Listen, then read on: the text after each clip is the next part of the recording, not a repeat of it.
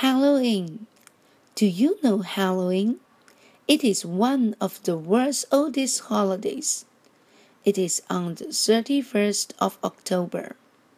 It's funny and mysterious. It is celebrated in many countries. The children all like this festival in Western countries. On that day, people can see jack o' lanterns everywhere. They often eat pumpkin pies or pumpkin bread.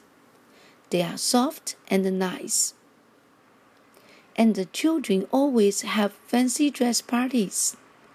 They like to wear all kinds of strange costumes. Some dress like witches, some dress like monsters, and some dress like famous movie stars. The parties are very interesting.